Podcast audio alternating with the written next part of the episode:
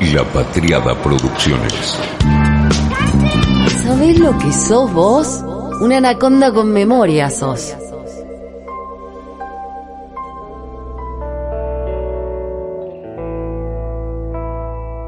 Se viene conversando hace bastante sobre la puesta en tela de juicio de la cita de autoridad. Es como si se hubiera vuelto conservadora, se ha vuelto conservadora. Quizá haya que rediscutir cuándo lo de ser conservador es algo bueno o es algo malo. A lo mejor eso también está siendo puesto en tela de juicio. La cuestión es que muere la idea de que alguien sabe más. Se crea una idea falsa de la democracia en la que todos somos iguales en ese conocimiento, por lo tanto todos podemos opinar desde el lugar que tenemos sin necesitar ninguna, ningún conocimiento. Es como el decálogo de la época. Todos podemos opinar, por lo tanto yo pienso que. Hay un autor que se llama Tom Nichols y en 2017 escribió un libro llamado The Death of Expertise la muerte de la expertise, la muerte de, la, experiencia autorizada. Y dice mm, en su bajada como subtítulo, la campaña contra el conocimiento establecido. Él mezcla, une, vincula lo que sucede con Internet, las redes sociales y dice que a partir de esto en el que todos tenemos palabra pública, se ha creado tanto en la educación como en Internet como en los medios un sentimiento antiintelectual, que hay fuerzas que pretenden aniquilar la autoridad de los expertos. Dice, estos son tiempos peligrosos, nunca tanta gente tuvo acceso a tanto conocimiento y sin embargo se resistió tanto a aprender algo. Nichols plantea una idea muy interesante que es el orgullo por el no saber. Quizá es un libro que no tiene propuestas de soluciones, pero sí tiene un gran punto. You have a point, aquí le diríamos a Nichols si lo tuviéramos enfrente. Dice que mm, él empezó a escribir sobre esto porque estaba muy enojado, empezó a escribir en su blog y él lo que lo volvía loco era por qué la gente le seguía discutiendo a los expertos. ¿Qué está pasando? A lo mejor ese sea el signo más claro de la posmodernidad donde todo se vuelve relativo. El tema es que la salida a eso son también como vínculos duros desde la política y los conservadores son otros. En fin, esto es cuestión de otra discusión. La cosa es que Nichols estaba muy enojado con los estadounidenses, él lo es, porque él dice que el escepticismo no es el problema, eso es bueno, dice él. El problema es el narcisismo que nos hace creer que podemos reemplazar a los expertos. Como que lo que hacen los expertos no puede ser tan difícil y nosotros lo podemos hacer incluso mejor.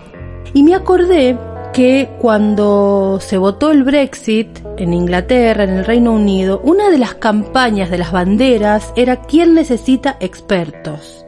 Y sobre eso trabajaron Boris Johnson y el cerebro del Brexit, el brillante para la maldad, pero bueno, brillante al fin, Dominic Cummings. Entonces lo que dice eh, Nichols, volviendo a él, es que una cosa es involucrarse y otra cosa es creer que por eso se sabe. Dice que hay un personaje que ahora somos todos. Habla de la serie Cheers, que es una serie que ocurre en un bar, a lo mejor se acuerdan de esa serie. El lugar donde todos saben tu nombre era la bajada, el eslogan de esa serie. Y ahí hay un personaje llamado Cliff Clavin, que es un empleado de correo. Él sabe lo todo del bar. Lo que tiene de interesante el trabajo que hace Tom Nichols es justamente dar cuenta de que siempre hubo personajes así. El problema actual es que todos ahora somos Cliff Clavin, ese personaje que está en un bar porque tiene la posibilidad de tener palabra pública que muchos pueden escuchar y habla de todos los temas. Nada de lo humano le es ajeno. El problema es que todos somos ahora ese personaje desde un lugar absolutamente narcisista y orgulloso del no saber, porque yo pienso que...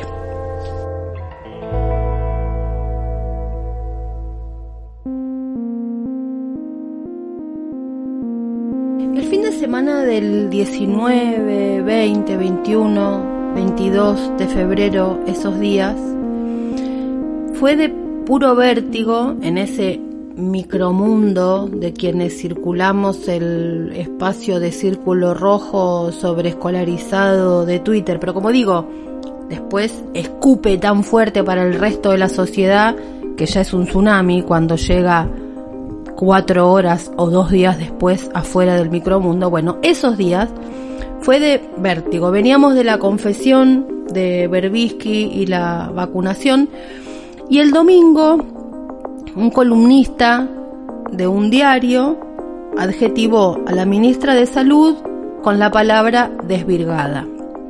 Todo muy poco feliz, todo muy desagradable y muy triste, ya hablamos de eso hasta el cansancio, así que medio como que ya no importa ahora los casos y los nombres, sino en tanto síntoma.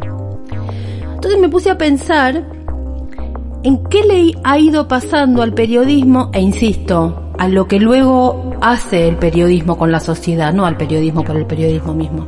En la época de las Cory Baumer y en la época post acusación de militante. Hoy ya nadie acusa a nadie de militante, parece que eso ha pasado de moda.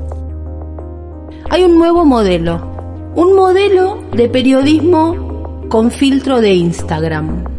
¿Qué es el modelo del periodismo? A mí me parece y que a su vez tiene un agregado que es la adjetivación. Se termina tanto en un espacio de editorializar todo, tan formateado eso, sobre todo en una forma de editorial como sinónimo de un listado empalagoso de adjetivos calificativos en un yo. Yo pienso que y la catarata de adjetivos.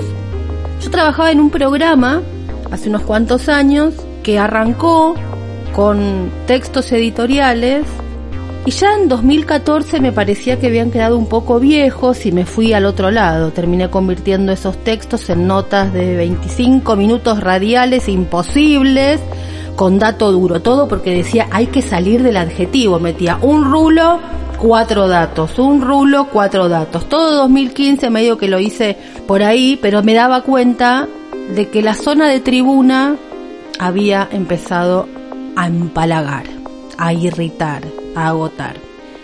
Pasaron cosas, terminó esa etapa, pero el periodismo siguió, por lo menos algunos siguió, por el lado de la editorialización, los adjetivos y el yo.